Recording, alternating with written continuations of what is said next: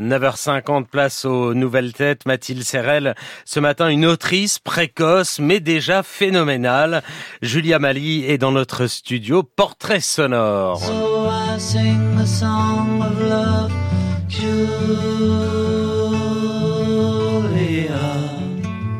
Était sans doute destinée à habiter de langue. Son prénom lui vient de cette chanson des Beatles, Julia, avec sa diérèse à l'anglaise. Mais enfant puis ado, c'est d'abord la grande musique romanesque française qui l'absorbe, Stendhal, Balzac et Zola. Germinal d'Émile Zola, livre premier de ceux qui parlent des travailleurs, livre de témoins d'abord, qui a vu et qui a été bouleversé. Livre de poète aussi, qui sait peindre les combats de ces titans de l'ombre comme Homère jadis chantait les combats des dieux et des héros. Dans ses carnets, elle commence par écrire compulsivement sa petite histoire. Rendez-vous chez le dentiste, soirée pyjama, sortie scolaire, tout y passe avant de passer à la fiction. La fiancée de Tocqueville, son premier roman historique, elle le publie à 15 ans et fait un premier pas vers l'Amérique. Nous sommes à l'ouest des États-Unis, près du Pacifique, là où la nature aussi a ses gratte-ciel. Ce sont les séquoias, des arbres à l'écorce rouge, plusieurs fois millénaires. À 20 ans, elle part pour l'Oregon, intégrer un master de création littéraire pendant deux ans avant de décrocher une bourse d'études sur la Louisiane.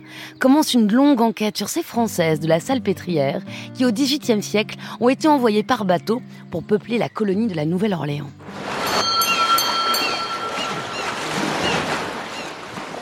Après huit ans de recherche et d'écriture, devenue autrice-traductrice, et prof de création littéraire à son tour, son vaisseau arrive enfin à bon port. Non seulement la Louisiane est publiée, mais le roman devient le phénomène surprise de cette rentrée littéraire de janvier, classé dans les meilleures ventes, acheté dans 24 pays, bientôt adapté en série, c'est ce qu'on appelle une success story en bon français. Julia Mali, bonjour. Bonjour. Déjà, merci d'être là. Il paraît que vous détestez discuter au petit déjeuner. Pas faux, pas faux. Mais je suis ravie de faire une exception. Pour vous, c'est l'apéro, mais on est à l'eau hein, ce matin. On, vous aurait dit que ça se passerait comme ça, vous n'y auriez pas cru? Non, non, non, je, n'y aurais pas cru. Surtout quand j'ai commencé euh, en 2016 et que ce livre, c'était des recherches en Louisiane quand je vivais aux États-Unis et que j'ai commencé à écrire. Et c'était un, un, roman qui ne ressemblait en rien à celui euh, qui est paru il y a quelques semaines euh, chez Stock. Parce que, en fait, vous avez 30 ans aujourd'hui. Votre premier roman, vous l'avez écrit à 15 ans. Ce projet, vous l'avez démarré il y a 8 ans. Et il lui est arrivé quelque chose, c'est qu'il a été changé. Il a changé de langue et tout d'un coup, les propositions ont afflué. Vous vous avez commencé en anglais, vous l'avez traduit en français. Et qu'est-ce qui a fait que les éditeurs l'ont trouvé passionnant, prometteur, soudain? Ça a été une aventure très particulière donc euh, entre entre l'anglais et le français. Euh, donc ce texte est, est né en anglais, euh, a grandi en français, mais je n'ai cessé de faire des allers-retours entre les entre les deux manuscrits. Moi, ce qui m'intéressait beaucoup, c'était vraiment de voir dans quelle mesure est-ce qu'on raconte des choses différentes d'une langue à une autre, qu'est-ce qui reste semblable, qu'est-ce que les héroïnes vont dévoiler en français qu'elles ne diraient peut-être pas en anglais. et donc, je suis allée continuellement d'un livre à un autre pour euh, pour revoir l'intrigue, l'intrigue, les personnages, euh, et ça, ça a été un processus, euh, un processus passionnant. Vous dites que vous avez été fatigué à un moment. Hein, il, y a, il y a trois ans, vous étiez épuisé, vous y croyez plus. Oui, il y a eu des moments, il y a eu des moments sombres, mais bon, je pense que dans tout processus de création, de toute façon. Euh, ce sont des chemins semés d'embûches avec des hauts et des bas. Et selon vous, de votre point de vue d'autrice, qu'est-ce qui fait que le français a déclenché un tel engouement? Je, je, je pense que, que j'ai comment dire que dans ce, ce livre-là, les héroïnes, c'est, il faut se rappeler que ce sont des femmes qui n'ont jamais prononcé un mot d'anglais probablement de, de, leur vie. Donc peut-être que de revenir dans ma langue maternelle, euh, peut-être que de revenir dans la langue maternelle de, de ces femmes, ça, ça a provoqué quelque chose de, de particulier, de plus sincère par rapport peut-être au personnage. Et après, ça a nourri le personnage euh, en anglais. Tout à fait, tout à fait, exactement. Alors cette histoire, on va la reposer ici. Hein. Nous sommes en 1720, début du XVIIIe siècle. Marguerite, la supérieure de la Salpêtrière, euh, qui est un hôpital, un orphelinat une prison pour filles, on y met un petit peu tout ce qui déborde du côté euh, des filles. Elle fait des listes, celles des volontaires, entre guillemets, c'est important, qui seront envoyés épouser des colons français en Louisiane. C'est une histoire que vous avez découverte totalement par hasard? Tout à fait par hasard par hasard en faisant des recherches sur la Nouvelle-Orléans où je m'intéressais euh, à l'histoire des femmes dans cette ville et plus largement dans l'État de, la Louisiane.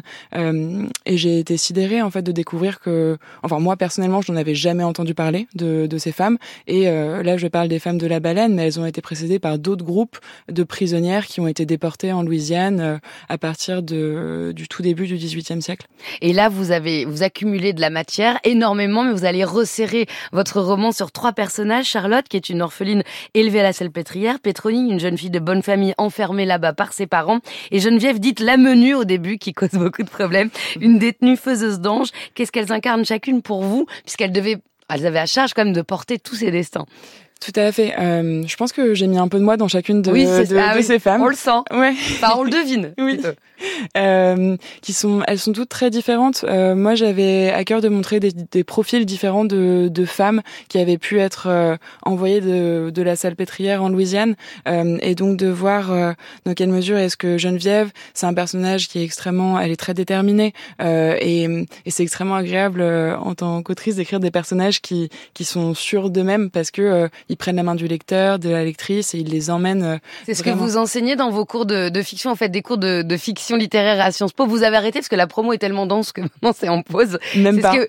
Non, non, non, vous continuez. Non, la rentrée c'est demain. Demain, je ah, serai donc vous serez en, cours. Et vous leur apprenez ça euh, à vos étudiants en fiction littéraire? J'essaye de leur apprendre comment comment construire des personnages, comment bâtir euh, une intrigue euh, qui tient la route. mais c'est des échanges en fait. C'est voir comment est-ce que écrire peut devenir une aventure collective. Et alors, vous, votre aventure, d'abord, elle est étonnante à 15 ans écrire un premier roman. Il y a un éditeur qui croit pas en vous et vous ressemblez un peu à votre personnage de Geneviève puisque finalement, c'est ça qui va vous donner envie d'écrire. C'est qu'on vous refoule votre premier manuscrit à 15 ans. Oui, mais c'était intéressant à 15 ans d'avoir euh, ce son de, de cloche-là d'un éditeur qui m'a dit euh, que j'étais trop jeune, que euh, j'allais être broyée par le système. Et, et moi, je me suis, j'ai pensé très bien, peut-être. heureusement, ça ne s'est pas, ça ne s'est pas produit. mais j'avais vraiment cette idée que, après tout, un livre, c'est une image de soi à un moment donné. Et je pourrais réécrire la Louisiane dans 30 ans, ce serait, ce serait un autre texte. et donc, je me suis décidée à, à, me lancer avec La fiancée de Tocqueville quand j'étais ado. Donc, votre premier roman à 15 ans. C'est le quatrième, Julia Mali. C'est un best-seller surprise. La Louisiane, c'est sorti aux éditions Stock en français. Et ce sera aux États-Unis, notamment, puisque ce serait traduit dans beaucoup de langues à venir, chez HarperCollins par votre propre traduction, sous le titre Pelican Girls. Bonne route à vous.